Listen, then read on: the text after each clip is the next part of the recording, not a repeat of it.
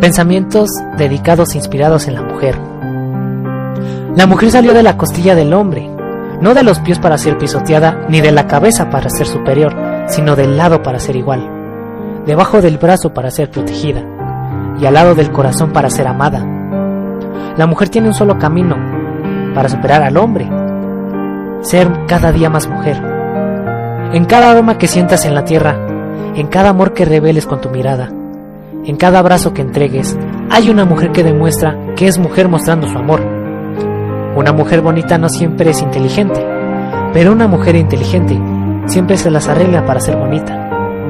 A ti que eres tan fuerte de alegrías, nos inspiras y llenas de amor cada día.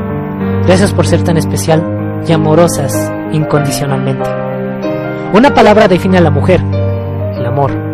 Todas ellas son amor, la madre, la hermana, la abuela, la amiga, la pareja. Sabemos todos que en este mundo de seres humanos la mujer es la más fuerte, enseñándonos cuando nos tienen un hijo. Nos ha enseñado también, a través de la historia, que puede haber un equilibrio, en paz, que la mejor forma de convivencia es el diálogo y la comprensión entre las personas, entre las naciones y entre los miles de mundos dentro de este mundo. La mujer nos concibe y gracias a ella este mundo es mejor. Se define el 8 de marzo como el Día de la Mujer. Muchos dicen que su día es todos los días. Para mí, esta fecha sirve para recordarles a quienes la olvidan ¿Quién es la mujer? La mujer es el equilibrio del mundo, de todo este mundo.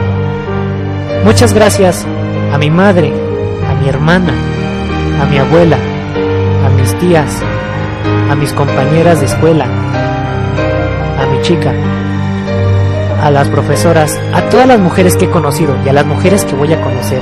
Quiero darle las gracias a todas esas mujeres que hacen de este mundo algo mejor que los hombres podrían lograr. Las honro y las reconozco.